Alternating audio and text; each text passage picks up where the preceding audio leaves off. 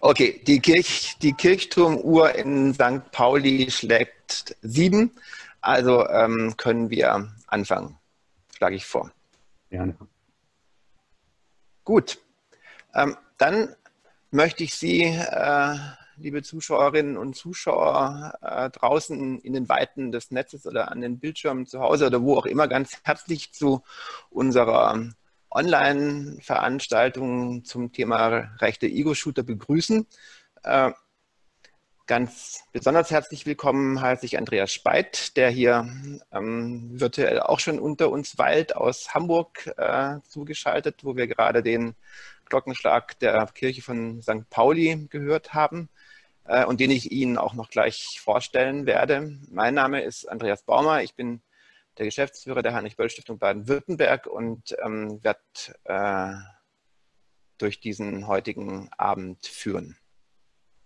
Andreas Speit ist von Hause aus ähm, Sozialökonom, arbeitet aber schon seit Jahrzehnten, kann man sagen, als Journalist äh, für die Taz. Da werden einige von Ihnen ihn wahrscheinlich auch regelmäßig äh, lesen aber er schreibt auch eine ganze Reihe von ähm, anderen Blättern für den Freitag, äh, Jungle World, Rechter Rand und so weiter und so fort. Ähm, für seine journalistische Tätigkeit und für seine publizistische Tätigkeit ist er vielfach ausgezeichnet äh, und hat mehrere Preise ähm, bekommen. Er hat als Autor und als Herausgeber eine ganze Reihe von äh, Büchern zu ähm, verschiedenen Aspekten rechtsextremistischer Strukturen, rechtsextremistischer Gewalt ähm, herausgegeben und geschrieben. Ähm, quasi jedes Jahr ein neues Buch. Äh, deswegen möchte ich auch nur die, die, die jüngsten äh, Werke nennen. 2013, glaube ich, Blut und Ehre, Geschichte und Gegenwart rechter Gewalt in Deutschland, zusammen mit Andrea Röpke. Äh, dann Reichsbürger, die unterschätzte Gefahr.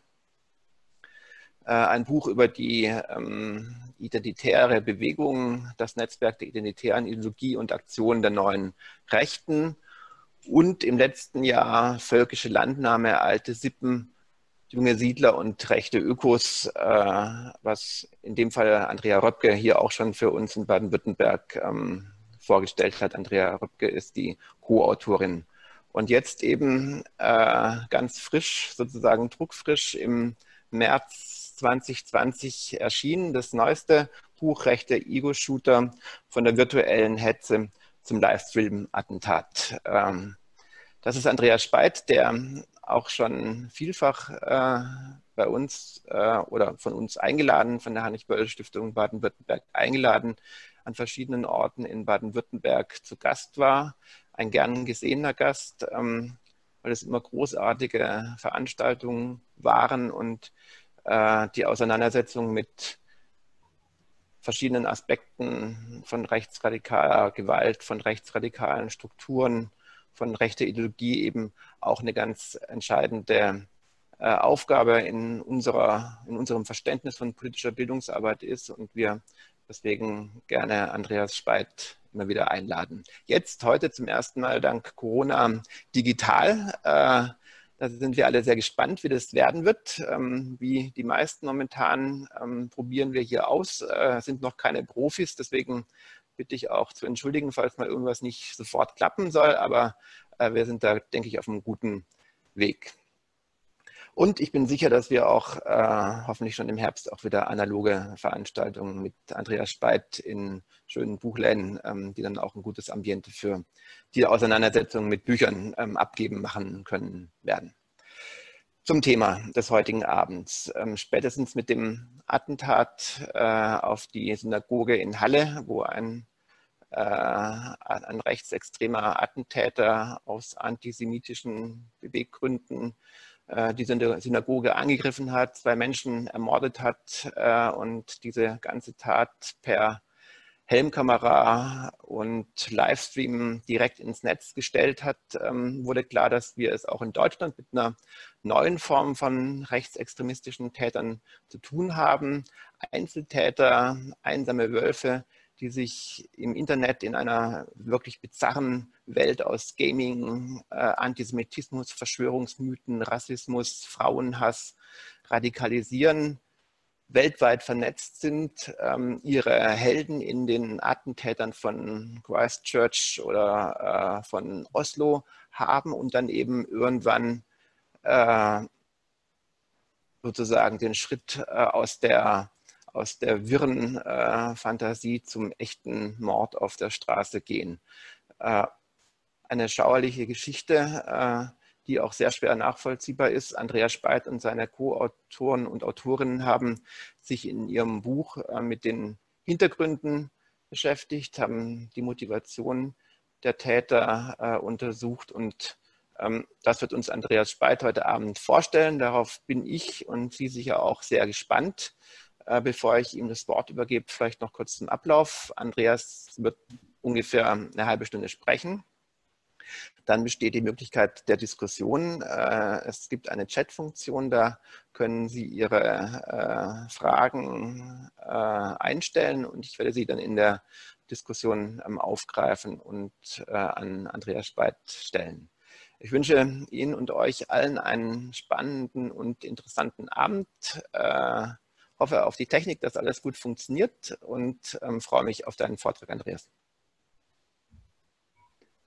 Ja, einen wunderschönen guten Abend. Vielen Dank für die Einladung und die Möglichkeit, heute so dieses Buch zu präsentieren. Ich freue mich sehr, dass das technisch funktioniert und ich freue mich natürlich auch, dass wir Teilnehmerinnen für dieses Format finden konnten. Ich werde versuchen, in circa 30 Minuten eine einzelne zentrale Thesen aus unserem neuen Buch darzustellen und ich werde das versuchen, auch anhand einer Präsentation und jetzt kommt auch schon das erste technische Risiko. Diese Präsentation werden wir jetzt freischalten und ich hoffe, dass das alles wunderbar dann klappt. Und hier haben wir auch schon ein kleines Problem. Es schaltet sich gerade nicht frei. Der Horst hat das Screensharing für Teilnehmer deaktiviert. Das muss irgendwas aktiviert werden. Ist das schon geschehen? Jawohl. Vielen Dank.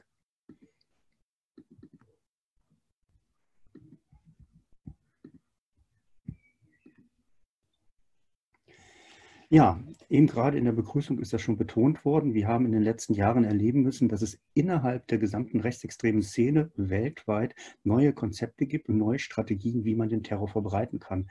Nämlich tatsächlich in einer Kombination von einem virtuellen Hetze, die dann tatsächlich in einem Livestream-Attentat enden kann. Und in dem Zusammenhang ist uns immer wieder aufgefallen, dass es ähnliche Muster gegeben hat, die wirklich eben bei vielen Tätern, und hier reden wir immer nur von Männern, die in diesem Fall morden, dass das eigentlich immer wieder auftauchende Elemente gibt, die wir sozusagen berücksichtigen können. Und ein Element davon ist unter anderem eben auch, und jetzt kriegen Sie bitte keinen farblichen Schreck, aber so sehen dann manches Mal die Portale aus, wo unter anderem der Attentäter in Halle, der ja am 9. Oktober zugeschlagen hat, tatsächlich sein Attentat vorher schon im Internet bekannt gegeben hat. Zwar ein bisschen verklausuliert und ich erspare Ihnen jetzt auch die einzelnen Punkte genau zu benennen, aber hier wird betont von ihm, dass er losziehen wird, um was gegen die Juden zu tun. Und Sie alle werden es sicher in Erinnerung haben, am 9. Oktober, am höchsten jüdischen Fest, dem Yom Kippur, wollte er eben ein Massaker in Halle in der Synagoge verüben. Und man muss wirklich sagen, die Menschen, die dort in der Synagoge waren, hatten Glück. Die Holztür hat standgehalten. Wir haben ehrlich gesagt intern gehört, dass es auch daran lag, dass der Attentäter nicht genau wusste, wie man eine Tür aufschießt, sonst wäre es noch dramatischer geworden. Das klingt jetzt ein bisschen komisch, weil wir alle wissen, auch zwei Menschen sind auch an dem Tag ermordet worden. Eine Frau, die zufällig vorbeikam und sich gewundert hatte, was der Täter dort macht und ein Mann, den er nicht zufällig, weil da ist er dann hingesteuert durch Halle und hat dann aber zufällig einen Dönerladen entdeckt, ist dort hinein und hat mehrfach auf die Person geschossen, bis sie tot war.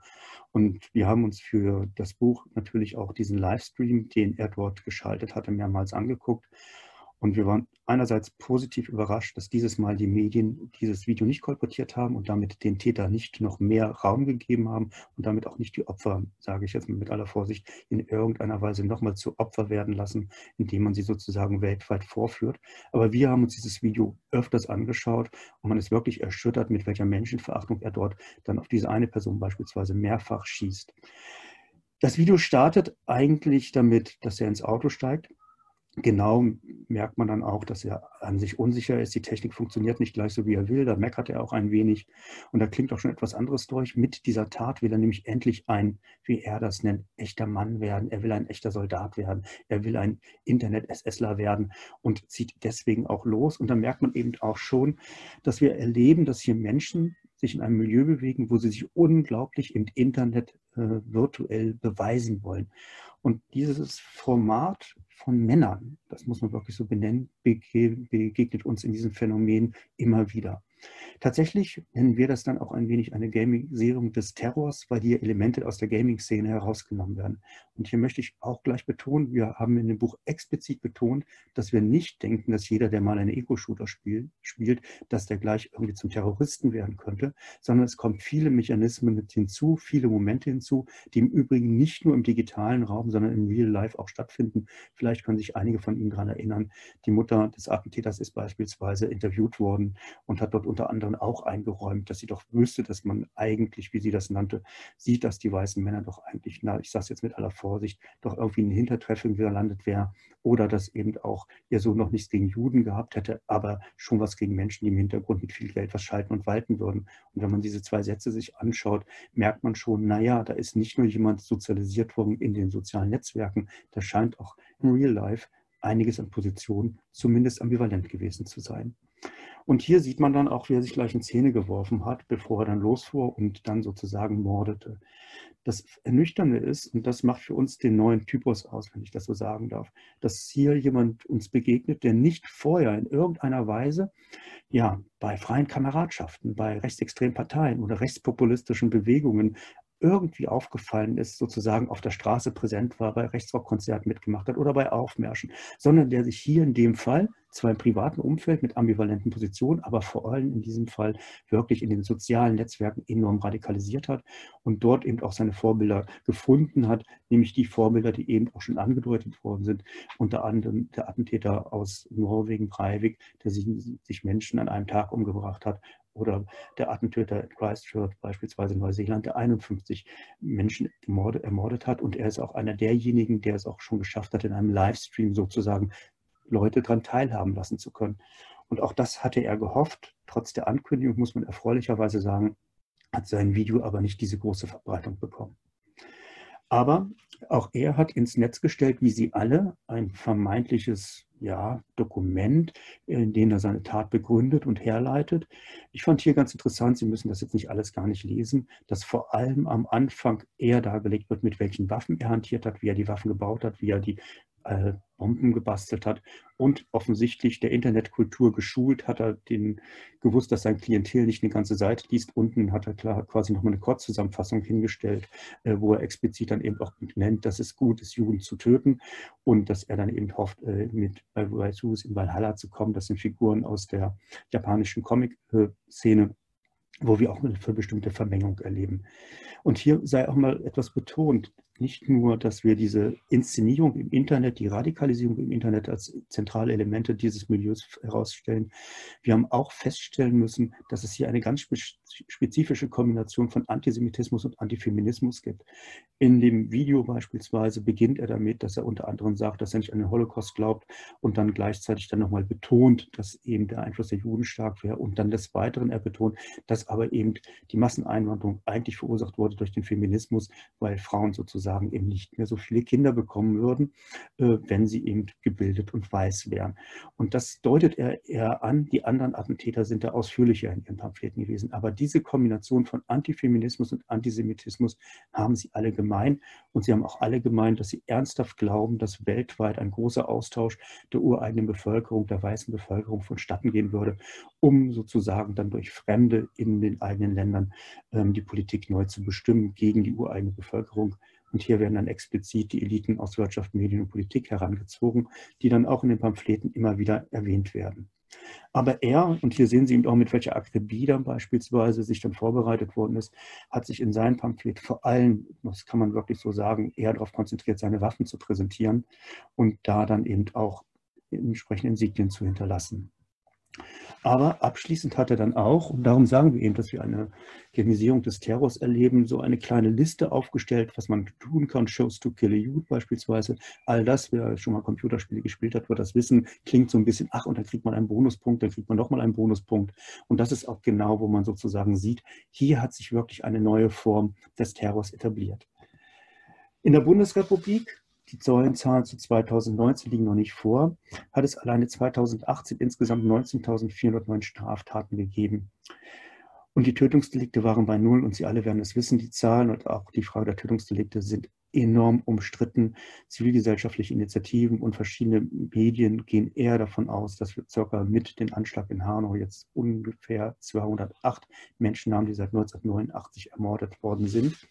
Und tatsächlich gibt es immer wieder einen Streit darum, wie sehr welche Attentate, Morde beispielsweise politisch rechts eingeordnet werden sollen oder eben nicht. Das ist ein Konflikt, den wir immer wieder erleben. Und wenn man sich die Zahl anschaut, und da möchte ich jetzt niemand zu nahe treten, habe ich schon den Eindruck, uns ist allen nicht ganz so bewusst, dass statistisch gesehen 50 Straf- und Gewalttaten täglich in der Bundesrepublik stattfinden. Wenn wir von rechten Terror reden, dann reden wir ja auch von den neuen Phänomenen, aber eigentlich auch von den klassischen Phänomenen des rechten Terrors, dass Menschen auf der Straße angegriffen und bepöbelt werden, meistens bei Zufallsbegegnungen oder eben auch durch Anschläge eben bedroht werden.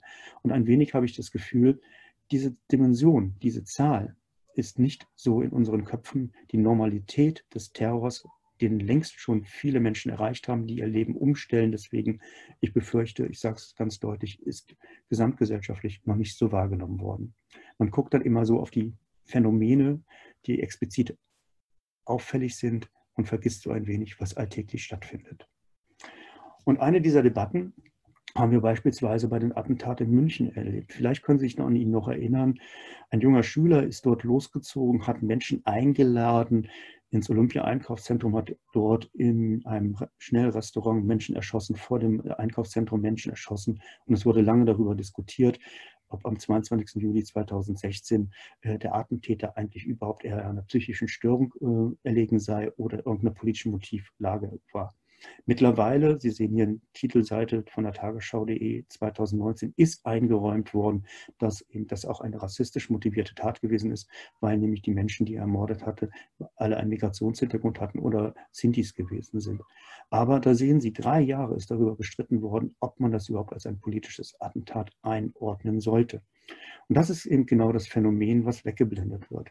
Dabei hat er genauso auch schon, ähnlich wie der Attentäter in Halle beispielsweise, auch schon eben im Internet sich radikalisiert. Und vielleicht ist einigen von Ihnen auch gleich das Datum ins Bewusstsein gekommen, was da gewesen ist, nämlich ein paar Jahre vorher, am 2011.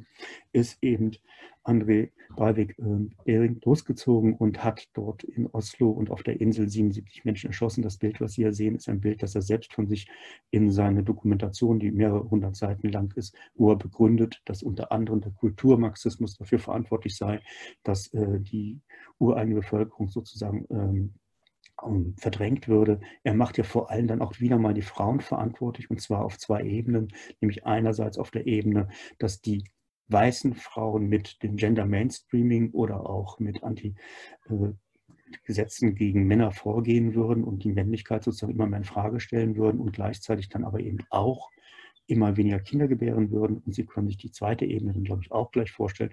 Und das die Frauen mit muslimischem Hintergrund sein sozusagen die zweite Bedrohung, weil sie dann eben tatsächlich auch äh, wesentlich mehr Kinder in die Welt bekommen werden und so sozusagen die weiße äh, Ethnie, die Vor Vorherrschaft der weißen Männer ähm, gebrochen werde. Bei dieser Selbstinszenierung wird, glaube ich, eins deutlich, wenn Sie hier immer über Frauen reden, reden Sie natürlich auch immer über sich als Männer, als Soldaten, als Heroen und fühlen sich dann auch alle immer berufen, sozusagen, ja, Volk, Frau und Vaterland sozusagen zu retten. In dem Fall muss man ganz deutlich sagen, äh, es ist auch bei ihm so gewesen, dass er versucht hatte und überlegt hatte, auch sein Attentat als Livestream schon zu präsentieren. Das ist ihm nicht gelungen. Das ist tatsächlich erst Brenton Tarrant gelungen bei dem Attentat in Christchurch, wo ja, wie ich glaube schon erwähnte, 51 Menschen zu Tode gekommen sind.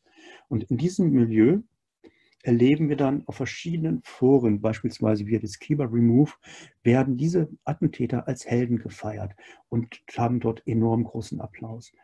Dieses Milieu rechnen wir der Inselsbewegung zu. Die Inselsbewegung ist eine Männerbewegung, wenn man das so deutlich sagen kann, dann in diesem Fall wirklich. Männer, die sich vermeintlich einem freiwilligen Zölibat verpflichtet haben. Der Hintergrund ist, dass sie der Meinung sind, dass ihnen entweder Frauen nicht zustehen würden, weil sie nicht männlich genug wären. Da haben sie auch einen gewissen Selbsthass. Oder eben aber auch die Frauen tatsächlich eigentlich zu immer höheren Supermännern äh, streben würden und sozusagen da deswegen sie dann eben keine Frau abbekommen könnten. Und genau in dieser komischen Sprache, wie ich das gerade gesagt habe, finden sie dann auch eben die äh, Formulierung einerseits zwischen sagen, ich bin es selbst nicht wert, ich bin kein richtiger Mann und andererseits aber eben den Frauen vorwerfen, dass sie nach was Höheren streben würden, obwohl ihnen das gar nicht zustehen würde. Allein in diesen Wortwahlen wird deutlich, was für ein Geschlechter- und Rollenverständnis dort vorhanden ist. Im Übrigen ist man dort sowieso der Meinung, dass Frauen eigentlich ab 14 sozusagen schon nicht mehr so richtig Frau seien. Sie würden da schon an Qualität verlieren. Äh, und dann ahnt man auch schon, was dort für Fantasien vorherrschen von äh, Pädophilie bis äh, Gewalt, massive Gewaltvorstellungen in sexuellen Praxen bis Vergewaltigung und, und, und. Und in diesem Milieu haben sich tatsächlich einige der Attentäter auch vorher eben massiv bewegt und haben sich radikalisiert und sie gelten als die Heroen in diesem Milieu. Und auch hier äh, aus einem Kohlchen, aus dem Kohlchen-Forum nochmal, wo man nochmal die Kombination auch gleichzeitig hat. Äh, keine Sorge, auch das lese ich nicht in Gänze vor. Äh, aber man hat ja die Kombination, dass dann in der Antisemitismus omnipräsent ist. Wovor haben die Juden wohl am meisten Angst, dass tausende junge weiße Männer in aller Welt sozusagen sich vom Zeitgeist nicht mehr blenden lassen würden und dann eben einem Juden- und Rassebewusstsein äh, zutage legen würden und dann eben, wie es heißt, die Zimmer aufräumen würden und dann auch mal etwas anderes machen würden. Und dann geht es auch gleich weiter in weiteren Passagen, dass beispielsweise dann aber auch die Überfremdung und die Importeure oder Helfer, Helfer dran glauben müssen, Politiker, Journalisten, Geistliche, Mitarbeiter von GOs und, und, und. Wie gesagt, eine enorm verrohte Sprache, eine enorm äh, verrohte Radikalisierung, die wir hier wirklich massiv erleben. Und hier nochmal ein Beispiel, wo man wieder sieht, äh, wie stark der Antisemitismus dort präsent ist aber eben immer in dieser Kombination mit einer gewissen radikalen Frauenfeindlichkeit, die man hier auch immer mitdenken muss. Und gleichzeitig hat man hier das Milieu, dass sie von einer Red Pill reden, womit nichts anderes gemeint ist, dass die, sie diejenigen wären, die jetzt die Erkenntnis gehabt hätten, dass sie diese Pille sozusagen von sich legen konnten und jetzt die Wirklichkeit sehen, wodurch äh, sie durch die Medien, die sogenannte Lügenpresse, sozusagen ja ähm, geblendet worden wären. Und jetzt könnten sie endlich sehen, was dort eigentlich in der Welt los sei. Und sie wüssten, was zu tun sei, um beispielsweise gegen die wurzellose internationale Clique, die die Völker gegeneinander anhetzen, gegen die vorzug, äh, vorzugehen. Und immer wieder Juden und Muslime. Wenn ich eben gerade sehr betont habe, dass äh, in Halle das ein antisemitischer Anschlag war, sei hier nochmal erinnert, trotzdem ist die Triebfeder eben auch der Antifeminismus. Und das ist immer ein Zusammenspiel, was wir in dem Buch auch sehr deutlich herausarbeiten. Und hier haben wir nochmal eine Passage und keine Sorge, das ist, glaube ich, das letzte Beispiel, wovor haben die Jugend wohl am meisten Angst. Da sehen Sie einfach, wie omnipräsent dieses Phänomen in dieser Szene ist. Und so wird sich dann beispielsweise auch ausgetauscht, indem die verschiedenen Attentäter dann als super Hypermänner, als Chats präsentiert werden, die dann gefeiert werden und gewürdigt werden. Ich fand in dem Zusammenhang interessant, was für ein Bild von Männlichkeit hier nochmal präsentiert wird, von Maskulinität, von Kämpfertum und, und, und. Und interessanterweise ist dieses Bild übernommen worden von einer identitären Bewegung, beispielsweise in Hamburg, einer rechtsextremen Gruppe, die seit 2012 in Deutschland aktiv ist. Aber man sieht hier auch, aha, wie dann der Superchat sozusagen der IB, der, der präsentiert wird, stolz auf seine Arbeit, Medienberichte Tag und Nacht begeistert, äh, besteigt Dächer, macht Straßenaktivismus und dann das Gegenbild hockt vor dem PC in dunklen Zimmer, BRD-Bürokraten, Physiognomie, ist nur ein politisches Instrument der Mächtigen. Da sehen Sie auch, so weit sind die Milieus gar nicht auseinander. Und ich habe es eben auch schon ein bisschen angedeutet. Wir erleben eine enorme Vermischung. Und beispielsweise kann man bei einem Internetportal einen ja, Shooter-Spiel spielen, wo man dann eben schon am Titel sieht, Warschau Pride 2019, wo man dann eben losziehen kann und dann tatsächlich auf der Straße äh, Homosexuelle beispielsweise erschießen kann. An dem Bildlogo äh, kann man dann auch erkennen, beispielsweise die bunte Fahne. Äh, und Sie können auch später in dem Video dann auch Jugendsterne sehen. Ähm, dieses Video spielen wir aus der Sorge heraus, dass die Datenvolumen, dass das Datenvolumen zu stark ist, hier jetzt nicht an, sondern ich klicke einfach nur mal auf ein paar Bilder und Sie können dann wirklich mit einem Maschinengewehr durch die verschiedenen erst Räume gehen und dann später auf der Straße und dann immer mehr Menschen erschießen. Ähm, das ist in der Form recht einfach gehalten, aber die politische Botschaft ist, glaube ich, auf die es hier zentral ankommt. Computerspieler werden bestimmt und Spielerinnen werden bestimmt sagen, naja, grafisch ist das auch nicht ganz besonders aufgepeppt, stimmt alles, aber hier geht es, glaube ich, vor allem um die politische Botschaft, um das nochmal zu betonen.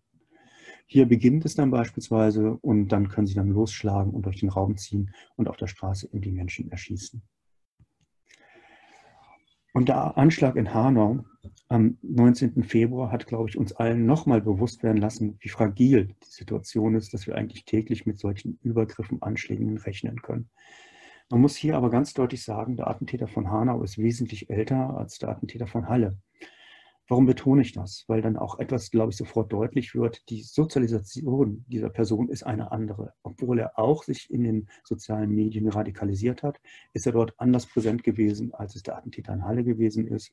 Allerdings hat er auch sein Attentat angekündigt und er hat eben auch ein Pamphlet ins Internet gestellt. Und hier nur zwei Auszüge aus dem mehrseitigen ähm, Dokument, wo man wirklich sagen muss, bei aller Vorsicht, ja, das war ein rechtsextremer Anschlag, rassistisch motiviert, aber aus dem Text geht auch deutlich hervor, er ist ein enormer Anhänger von den verschiedensten Verschwörungstheorien gewesen.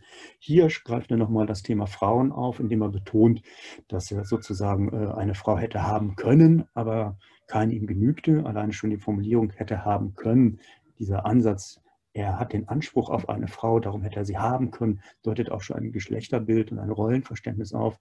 Letztlich hat er keine Frau bekommen, weil er wusste, dass er vom Geheimdienst beobachtet würde und da wollte er sozusagen keine Beziehung äh, aufrechterhalten. Er beschreibt dann aber eben auch relativ klassisch, wie seine Frau auszusehen gehabt hätte. Das ist ein bisschen andere Form des Antifeminismus, äh, wie wir sie beispielsweise bei den anderen Attentätern kennen. Das sei an der Stelle auch nochmal betont. Das Dramatische ist tatsächlich aber auch, dass man hier wieder sieht, wie Menschen sich sozusagen isoliert radikalisieren. Wir sagen ganz bewusst, das sind für uns keine Einzeltäter.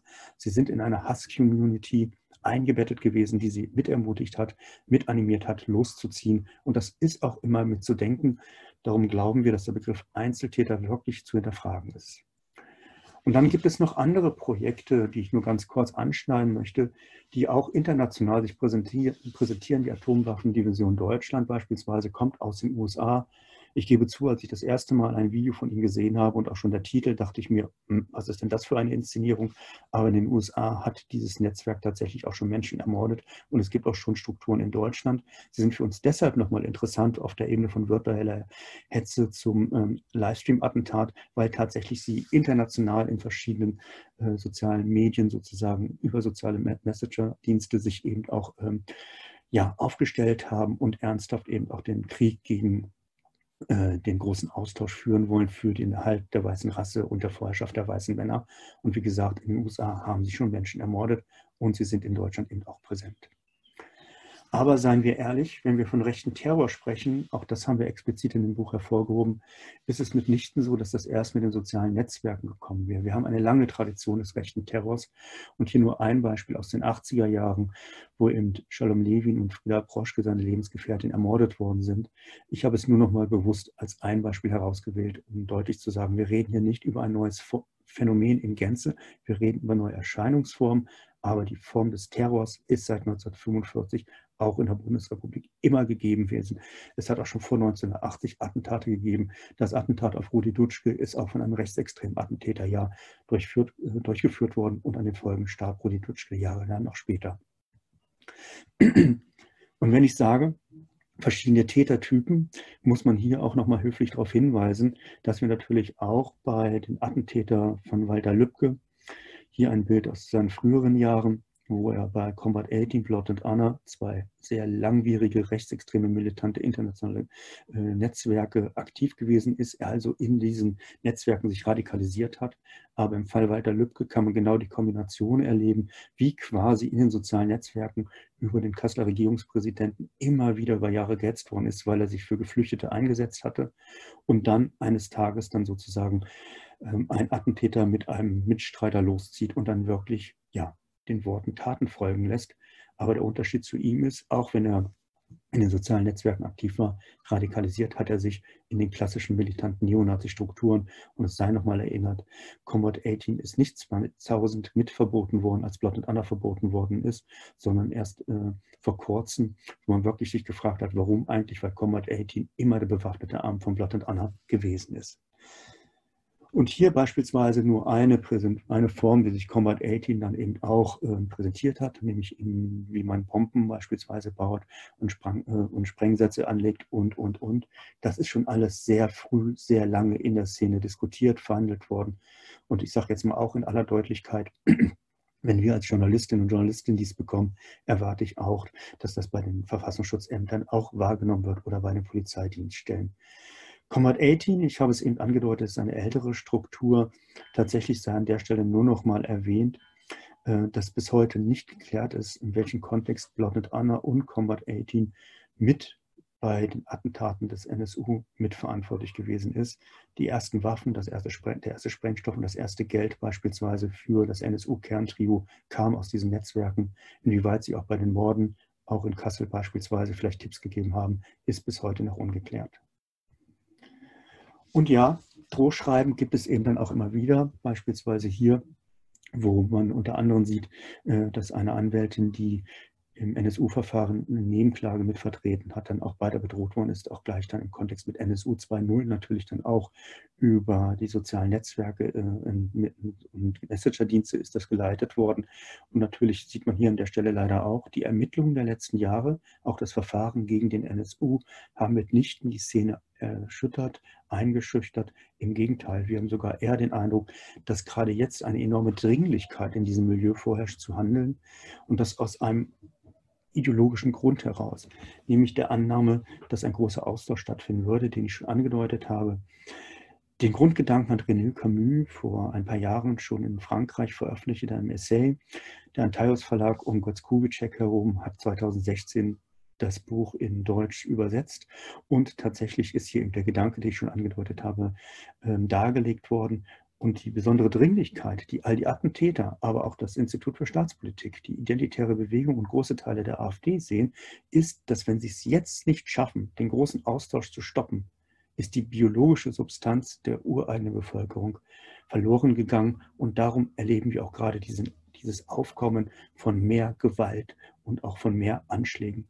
Und auch ein weiterer Aspekt spielt eine große Rolle. In den letzten Jahren ist das Sarg und Wählbare immer weiter nach rechts geschoben worden. Und das hat eben auch zur Folge, dass viele in diesem Milieu denken, jetzt können wir handeln. Jetzt klatschen Leute uns Applaus. Oder, um es noch deutlicher zu sagen, sie fühlen sich so massiv ermutigt, dass das Handel und Mordbare sich eben auch erweitert hat. Und dieser, diese Kombination von Frauenfeindlichkeit, Antifeminismus, Judenhass, Antisemitismus, der beginnt eigentlich schon, diese Kombination beginnt eigentlich schon sehr früh im 19. Jahrhundert. Nur ein Beispiel haben sich deutsche Tischgesellschaften gegründet. 1811 riefen unter anderem die bekannten Dichter der Romantik Achim, Achim von Armin und Clemens Brentano eine deutsche äh, Tischgesellschaft in Berlin ins Leben. Und ausdrücklich waren in diesen Gesellschaften Juden und Frauen unerwünscht. Diese Kombination, dass Juden und Frauen unerwünscht sind, haben schon Adorno und äh, Horkheimer in Dialektik der Aufklärung unter anderem mit reflektiert. Und sie stellen die These, auf die wir weitgehend folgen, dass Juden und Frauen zugeschrieben wird, dass sie viel mehr der Natur verbunden seien und deswegen sozusagen ihren Trieben mehr folgen würden. Und der Umkehrschluss ist, dass die Männer, die wahren Männer natürlich wesentlich mehr sozusagen sich im Griff hätten berufen, wären die Welt zu lenken und dementsprechend dann eben auch Angriffe gegen eine moderne männliche Welt abwehren müssen. Und das hat zur Folge, dass die Juden und die Frauen als innere Feinde wahrgenommen werden. In dem Buch gehen wir darauf sehr ausführlich darauf ein und auch in der Kombination, was das für Männerbilder bedeutet, die dort präsentiert werden. Und den Antaios Verlag habe ich schon erwähnt. Und tatsächlich hier als letztes Beispiel drei Titel von Jack Donovan. Jack Donovan ist ein US-amerikanischer Rechtsextremist, und das Buch, die Bücher von ihm in Deutsch erschienen sind bei dem Neurechten Verlag Antaios. Auch da sehen Sie, so weit sind die Milieus manchmal gar nicht auseinander. Und vor allem muss man hier an dieser Stelle auch ganz deutlich sagen, das Institut für Staatspolitik, der Verlag Antaios um Götz Kubitschek geben sich enorme Mühe, sozusagen als intellektuelle neue Rechte sich zu präsentieren. Was wir in diesen Büchern hier aber lesen können, ist blanker Rechtsextremismus. Hier werden in der Weg der Männer beispielsweise die Männer aufgerufen, in, in Horden wieder in Stämmen zu leben und sozusagen sich der modernen Welt zu entledigen. entledigen. Nur Barbaren können sich verteidigen. Dort wird ganz offen propagiert, dass eigentlich die Frauen eine untergeordnete Rolle haben und dass nur die wahren Männer sozusagen im Kampfe vereint gegen die moderne Welt sich in Stellung bringen müssen, weil die moderne Welt sozusagen eben den Untergang herbeiführen würde. Nur Barbaren können sich verteidigen, ist natürlich auch eine Mitspielung auf Friedrich Nietzsche. Auch da sehen Sie, wie sozusagen intellektuell auch große historische Würfe geworfen werden, um dann tatsächlich eben auch sich vermeintlich intellektuell zu präsentieren. Aber die Brutalität dieser Bücher ist ich sage es jetzt mit aller Vorsicht, erschütternd. Und hier sieht man eben auch, was für ein Rollen-, Geschlechter- und Männlichkeitsbild und Frauenbild wirklich auch bei dieser vermeintlichen neuen Rechten präsent ist. Vielen Dank für Ihre Geduld.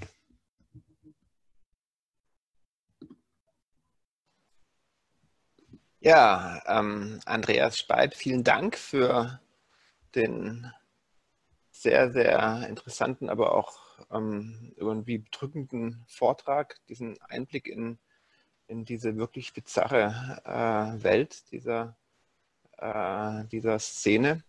Ähm, jetzt ist die Präsentation weg, genau. Damit haben wir en passant ein weiteres kleines technisches Problem gelöst und können jetzt in die Diskussion einsteigen. Ähm, wie gesagt, Sie haben die Möglichkeit, also äh, die Zuhörerinnen haben oder die Zuschauerinnen haben die Möglichkeit, äh, in den äh, Chat Fragen einzustellen, die wir dann hier diskutieren können. Ähm, ich möchte vielleicht mal den Anfang machen und würde gerne nochmal auf, äh, auf den Stellenwert dieser Computerspielästhetik äh, zu sprechen kommen. Also ich persönlich bin eigentlich ganz froh, dass äh, äh, es uns erspart geblieben ist, dieses äh, Spiel, ähm, wo man dann Teilnehmerinnen an der Bright-Parade in, in Warschau ähm, erschießen konnte, ähm, ansehen zu müssen. Aber ähm, das scheint ja schon so ein ganz zentraler, ein ganz zentrales Element zu sein. Während alles andere, ähm, die Vernetzung, die äh, äh, internationale Vernetzung, der Austausch, ähm, die Präsenz auf sozialen Medien, man ja aus vielen anderen, wie soll man sagen, rechts, rechtsextremistischen oder rechtsradikalen Milieus kennt. Wie, wie hoch ist denn äh, deiner Ansicht nach äh, ähm, diese, der Stellenwert dieser, dieser spezifischen Gaming-Ästhetik oder dieses Einübens von, von, von bestimmten ähm, Verhaltensmustern in diesen äh, Gaming-Geschichten dafür, dass dann tatsächlich diese äh, völlig enthemmten, gewaltbereiten Attentäter bei rauskommen? Ja, wir konnten wirklich in den letzten Jahren äh, beobachten, dass beispielsweise aus diesem Inshell-Milieu heraus dieser Schritt von erst, man meint das nur alles so ironisch und spaßeshalber, sich immer mehr radikalisiert und wirklich zu einem offenen Menschenhass umgeschlagen ist.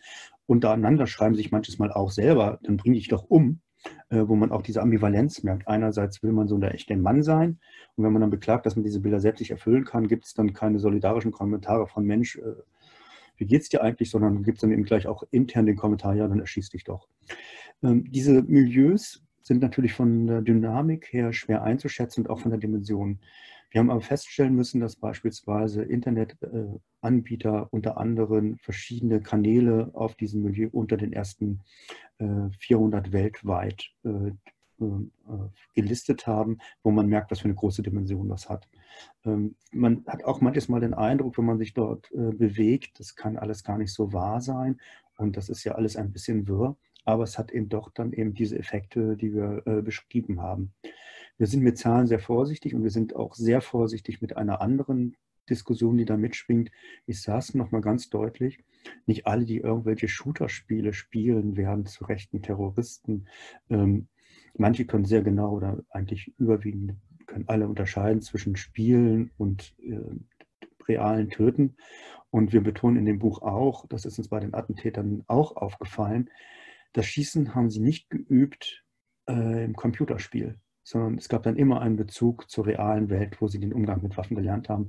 In Halle beispielsweise der Attentäter bei der Bundeswehr, äh, andere Attentäter beispielsweise im Kontext von Sport- und Schützenvereinen. Ähm, das ist immer auch mitgegeben.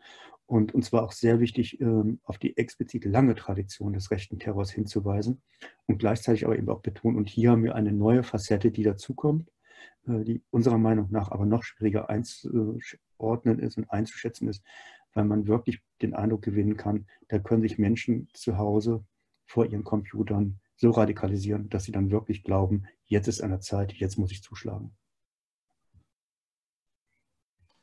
Vielleicht gleich daran anschließend ähm, eine weitere Frage, ähm, die mich umtreibt. Ich fand es sehr gut, dass du äh, in, in deinem Vortrag auf die lange Geschichte des ähm, rechten Terrors äh, eingegangen bist, weil das ja tatsächlich etwas ist, was schnell vergessen wird, dass äh, diese Blutspur nicht erst mit dem NSU anfing und auch nicht mit ihm aufgehört hat, dass es vielfältige Verbindungen ähm, zwischen NSU und ähm, militanten Neonazi-Szenen gab und gibt, ähm, die auch noch ähm, längst nicht alle ausermittelt äh, sind.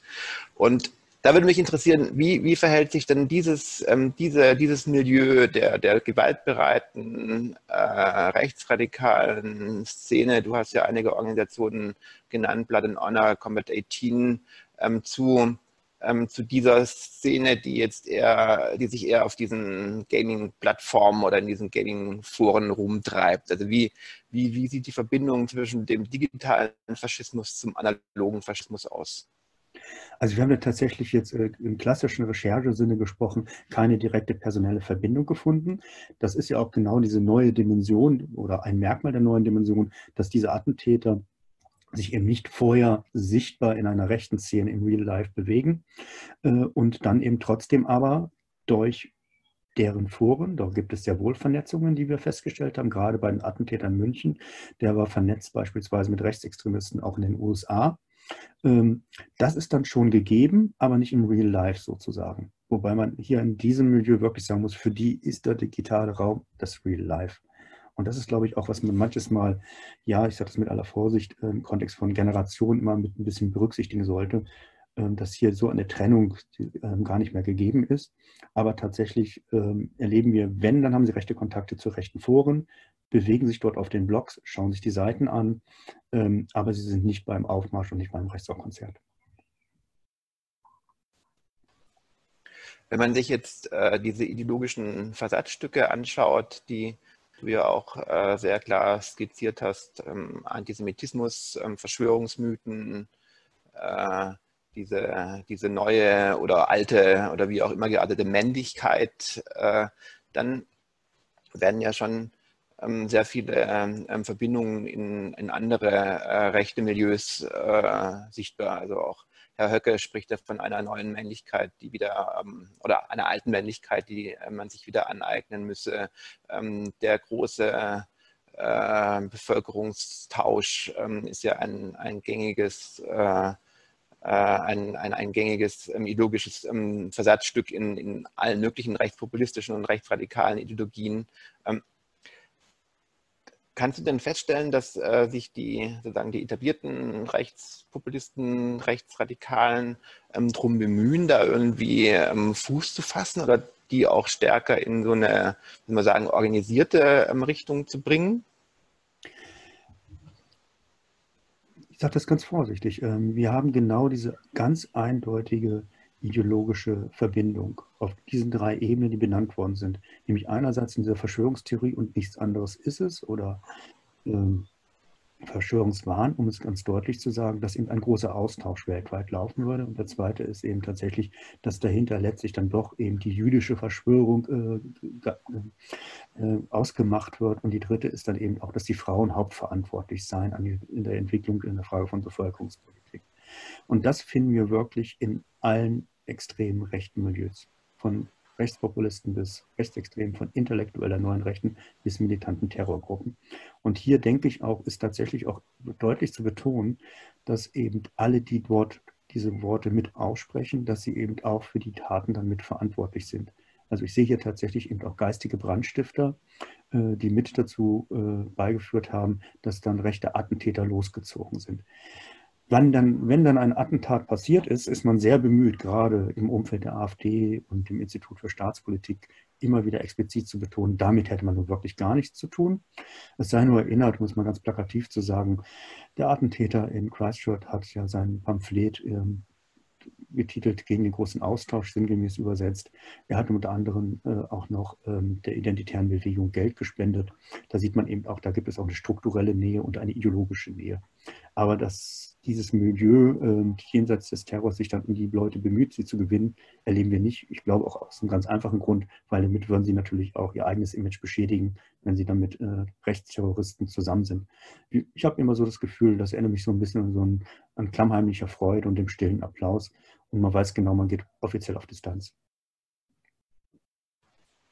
So, wir haben die erste Frage aus dem Kreis der äh, Zuschauerinnen. Ähm, und zwar äh, wie folgt. Inwieweit glauben Sie, dass die rechte Szene auch von staatlichen Instanzen wie dem Verfassungsschutz oder Polizeibehörden beobachtet werden, also dort auch in Ermittlungen einbezogen werden? Was ja so ein bisschen die Frage stellt, ähm, was tun? Also wie, wie kann man äh, gegen diese äh, neue äh, Szene vorgehen oder was kann man dagegen machen? Wenn wir uns die Entwicklung der Personen, die wir nun gerade im Buch äh, erwähnt haben, anschauen, sehen wir eigentlich, dass man ganz deutlich sagen muss, das sind nie Fälle für den Verfassungsschutz gewesen, sondern es ist eher eine Frage, inwieweit im Vorfeld in den sozialen Netzwerken und im realen Leben der Person vielleicht man nicht hätte werken können, da rutscht jemand weiter, weiter nach rechts und geht sogar los und wird Menschen ermorden. Wir haben eher den Eindruck, dass eine Sensibilisierung äh, beispielsweise in der Gamer-Szene dringend geboten ist. Dort gibt es auch längst zivilgesellschaftliche Aktivitäten aus der Szene selbst heraus, um eine Sensibilität zu schaffen dass man vielleicht merkt, Moment mal, der macht jetzt hier nicht nur komische Sprüche, die auffallen, sondern da beginnt ein Prozess der Radikalisierung. Also wir rufen da weniger nach mehr Gesetzen, äh, mehr Strafverfolgung und auch nicht nach mehr Überwachung, sondern eher nach mehr zivilgesellschaftlicher Sensibilität die meines Erachtens, und da sind wir, glaube ich, alle unsere Autoren und Autoren einer Meinung, äh, die wir wesentlich mehr als Frühwarnsystem äh, als hilfreich empfinden, als den Versuch, was eh kaum möglich ist, einer Überwachung der äh, Gamer-Szene, als eine Infiltration der Gamer-Szene. Da bin ich sehr skeptisch, auch aus der Erfahrung des NSU heraus. Die Rolle von v Frauen und V-Männern sind bis heute im Kontext der NSU nicht nur fragwürdig, sondern man kann sogar befürchten, dass dort auch Sachen deswegen nicht äh, ausermittelt worden sind, dass deswegen auch frühe Erkenntnisse nicht sozusagen zu Konsequenzen geführt haben. Also ich plädiere mehr für zivilgesellschaftliche Initiativen, mehr Sensibilität in den Milieus und dann das Gespräch suchen, den Kontakt suchen und hat, dann hat man vielleicht auch die Möglichkeit, jemanden noch abzuholen, der vielleicht auf dem Weg ist, wo er vielleicht dann gebremst werden könnte.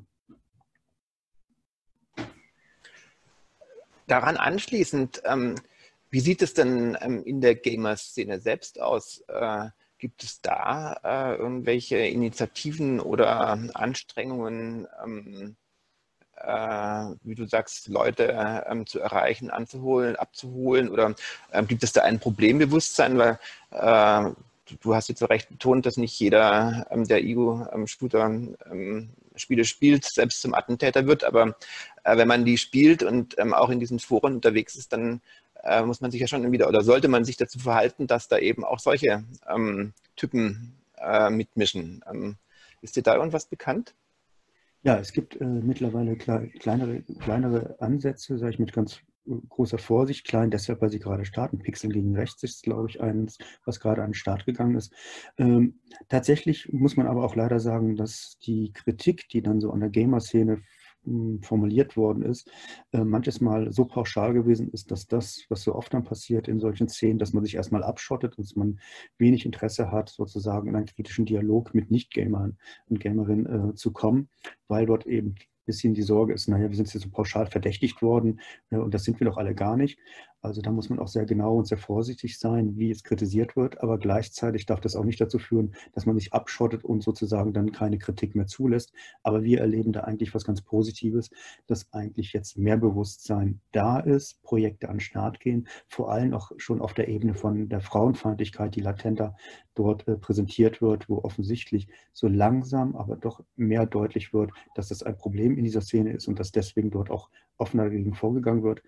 Vielleicht bin ich so optimistisch, äh, weil wir in den letzten Jahren erleben mussten, dass äh, das nicht so der Fall war, äh, dass in den sozialen Netzwerken gerade Frauen massiv angegangen worden sind, dann auch meistens mit schrecklichen Vergewaltigungsfantasien so unter Druck gesetzt worden sind, dass sie sich aus den Gaming-Szene, auch aus den sozialen Netzwerken zurückgezogen haben.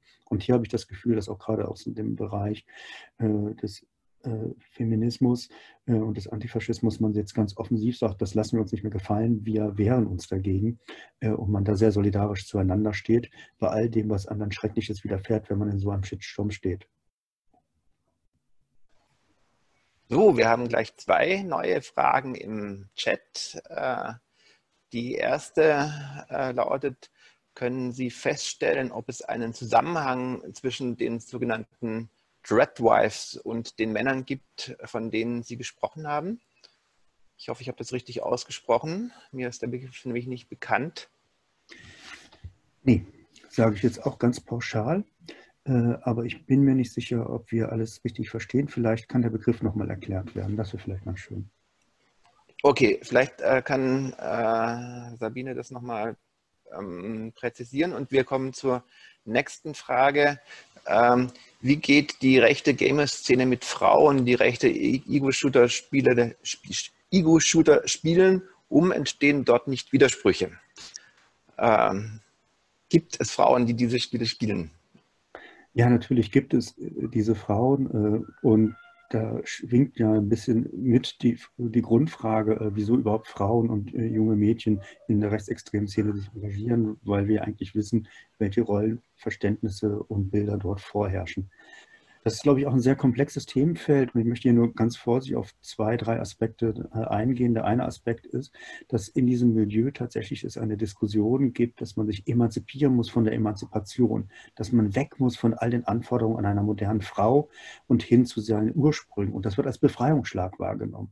Also, dass man eben nicht mehr unbedingt arbeiten gehen muss und dann auch nochmal für den Net, nicht für den Mann da sein muss und dann noch für die Kinder da sein muss und dann muss man irgendwie auch noch selbst irgendwelche coolen Hobbys haben. Nein, man kann endlich wieder nur Frau sein, Mutter sein und das wird eine, als eine Form der Befreiung von den modernen Herausforderungen einer offenen Gesellschaft verstanden. Das ist ein Aspekt, äh, der nicht zu unterschätzen ist. Der zweite ist, offiziell wird das Müttersein enorm in diesem Milieu hofiert und dementsprechend auch die Frauen hofiert. Ich sage offiziell, weil wir auch hinter den Kulissen wissen, auch dort gibt es äh, häusliche Gewalt, sexuelle Übergriffe. Äh, aber der Mythos der Mutter wird dort enorm hochgehalten und auch das scheint für viele Frauen sehr interessant zu sein. Ähm, und was immer ein bisschen vergessen wird, Frauen haben prozentual gesehen genauso viele rechte Ressentiments wie Männer.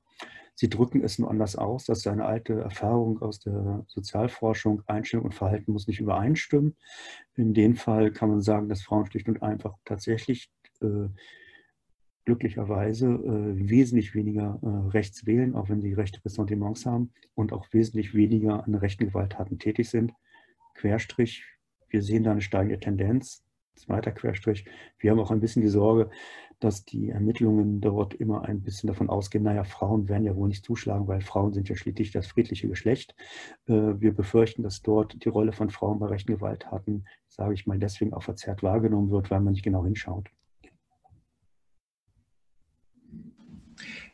Inzwischen äh, wurde der Begriff Dreadwives äh, im Chat erläutert, nämlich eine Szene, in der Frauen wieder ganz traditionell Dread leben und dem Mann dienen wollen. Dies würde nach meinem Verständnis idealerweise passen.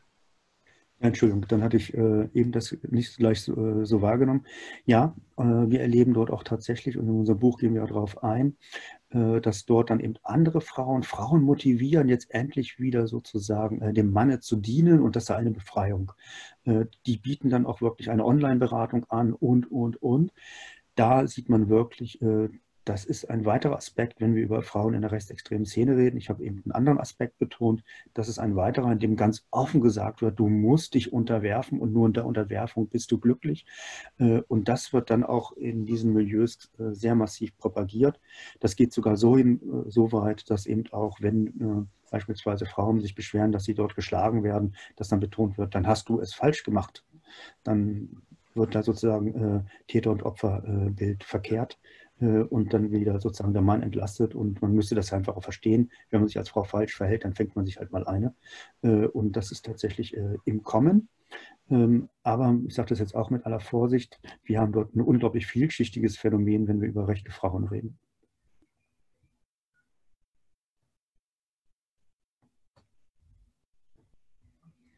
Jetzt ist der Ton weg. Ja, ich muss mein Mikrofon anschalten, das hilft. Ähm, eine weitere Frage im, aus dem Chat. Äh, gibt es Tendenzen, dass Täter gehäuft psychische Krankheiten, in Klammern Manien oder ähnliches, eventuell auch schon länger im Vorfeld vor einer Tat hatten?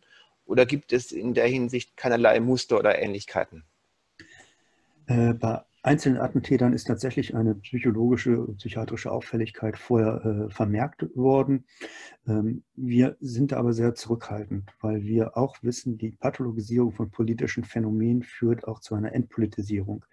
Ich glaube, gerade bei dem Hanauer Attentäter ist das sehr äh, deutlich geworden in seinem Pamphlet. Es lebt man die verschiedensten Verschwörungstheorien, man merkt dort wirklich auch psychische Auffälligkeiten. Aber trotzdem hat er eine rechtsextreme Tat begangen. Er ist losgezogen, aus rassistischen Motiven hat er seine Opfer ausgesucht und diese Dimension darf nicht verschwinden, wenn wir über psychologische oder äh, psychiatrische Probleme reden. Äh, ich glaube, irgendwo habe ich mal ein bisschen zynisch gelesen, ist nicht jeder Mensch irgendwie psychisch gestört, der loszieht, um andere Menschen zu erschießen.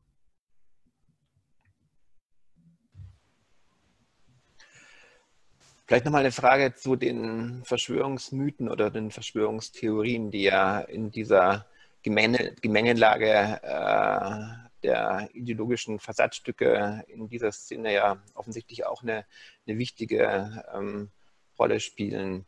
Da erleben wir ja äh, momentan ein, ein absolut, absolutes Aufblühen dieser, ähm, dieser äh, Verschwörungsmystiken, angeschoben durch äh, durch äh, Corona oder die, äh, die Mobilisierung gegen ähm, die Maßnahmen zur Eindämmung von des Coronavirus oder der Verbreitung des Coronavirus. Interessanterweise kommen äh, diese äh, Mythen jetzt ja auch gerade aus dem Digitalen ins Analoge, nämlich auf ähm, unsere Straßen und Plätze. Hier in Stuttgart können wir ein Lied davon singen. Ähm, habt ihr schon äh, sozusagen im in, in dieser Szene äh, feststellen können, dass sich da gerade was verändert oder dass ähm, da neue Verschwörungsmythen wichtig werden oder äh, dass das generell einen stärkeren Anteil an dieser ähm, Ideologisierung hat?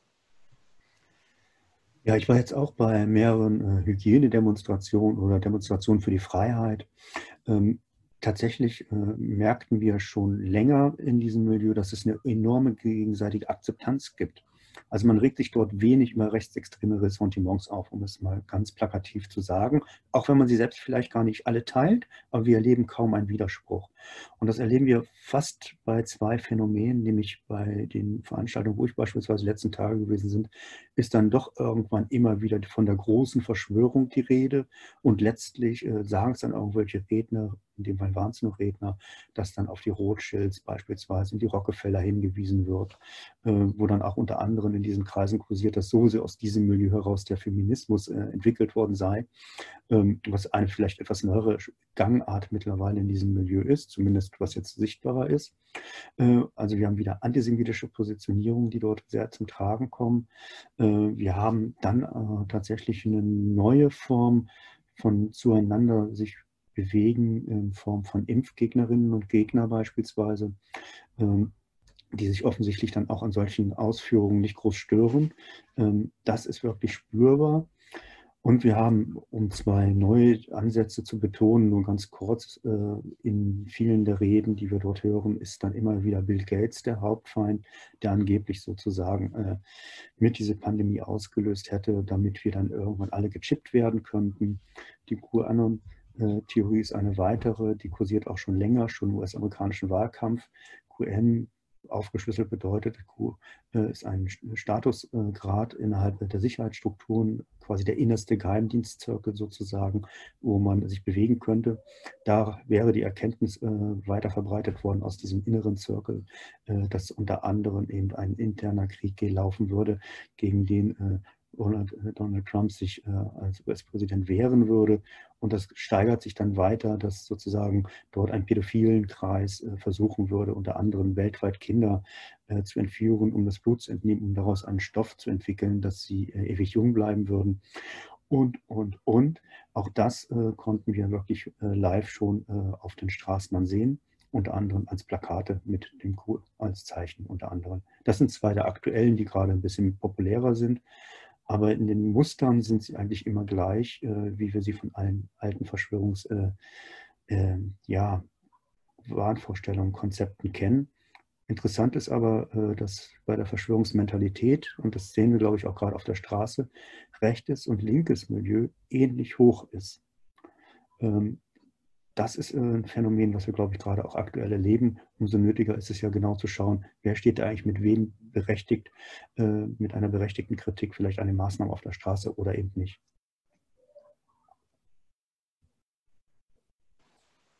Vielleicht noch eine persönliche Frage.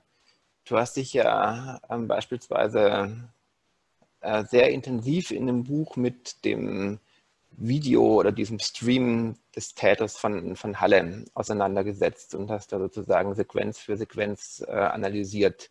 Äh, und äh, ich kann mir vorstellen, dass du, aber auch deine ähm, Co-Autorinnen dass ihr sehr viel Zeit in diesen Foren verbringt, ähm, diese Spiele sozusagen anschaut. Ähm, was macht das mit einem, wenn man da wirklich einen guten Teil seiner Lebenszeit in dieser Welt verbringt? Oh je. Ähm, tatsächlich äh, ist das, glaube ich, ähm, Aspekt, äh, wo unglaublich nötig ist, äh, sich einfach auch weiter kritisch auszutauschen und äh, man auch einen anderen Zugang vielleicht hat, indem man nämlich genauer schaut, was passiert da jetzt eigentlich. Und über diese Form der Auseinandersetzung gewinnt man dann eben auch eine gewisse Erkenntnis und kann damit umgehen. Ähm, aber tatsächlich, man ist am Anfang erschüttert und fragt sich auch wirklich, meinen die das ernst, was da steht? Weil das ist auch mittendrin mit Comicfiguren dazwischen, äh, dann auf einmal wieder Vergewaltigungsfantasien äh, beziehungsweise konkrete Vergewaltigungsvorstellungen zu bestimmten Personen, ähm, wo man dann auch merkt, da ist wirklich einiges äh, im Argen in den Köpfen von einigen, einigen Männern, um es wirklich so deutlich zu sagen. Ähm, und man sieht dann aber eben auch, mit der Zeit Muster und versucht dann diese Muster sozusagen zu generalisieren, um das dann eben handhabbar äh, werden zu lassen. Und ich glaube, über diese Form äh, findet man dann eine Distanz. Bei dem Video ist wirklich das Erschütternde für mich wirklich gewesen, ähm, dass jemand loszieht, ist das eine, jemand einfach by the way erschießt, weil das war das erste Opfer, was einfach zufällig vorbeikam. Dann fährt er desorientiert durch Halle und sieht dann einen Dönerladen und sagt, komm, den nehmen wir. Und dann geht er rein, schießt, äh, schießt vorher schon willkürlich einfach auf der Straße und dann geht er wieder in den Laden rein, der Mensch lebt noch und er schießt wieder und dann wieder. Und da merkt man wirklich die völlige Verrohung äh, dieser Person und äh, das ist wirklich erschütternd mit anzusehen. Und ich bin froh, dass wirklich dieses Video nicht so kursierte wie manche andere Videos aus diesem Milieu. Aber man ist wirklich erschüttert und ich kann persönlich nur sagen, mir fallen diese Stellen auch immer am schwierigsten, äh, wo wir über Opfer reden und das Leid beschreiben, äh, was trotzdem sein muss. Äh, aber das sind wirklich die schwierigsten Aspekte, weil man auch immer die Sorge hat, dass wir dem vielleicht nicht sprachlich und menschlich nicht gerecht werden und die Opfer wieder entwürdigen, was wir hoffentlich nicht getan haben.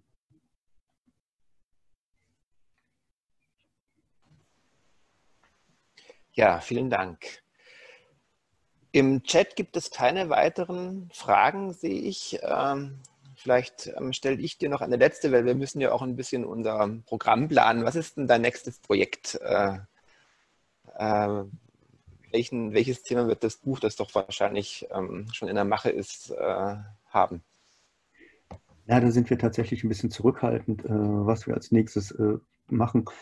Äh, was mich sehr bewegt, ist wirklich, das hat aber auch etwas damit zu tun, weil ich äh, sehr lange zu dem Thema arbeite, ist wirklich, was wir gerade auf der Straße erleben.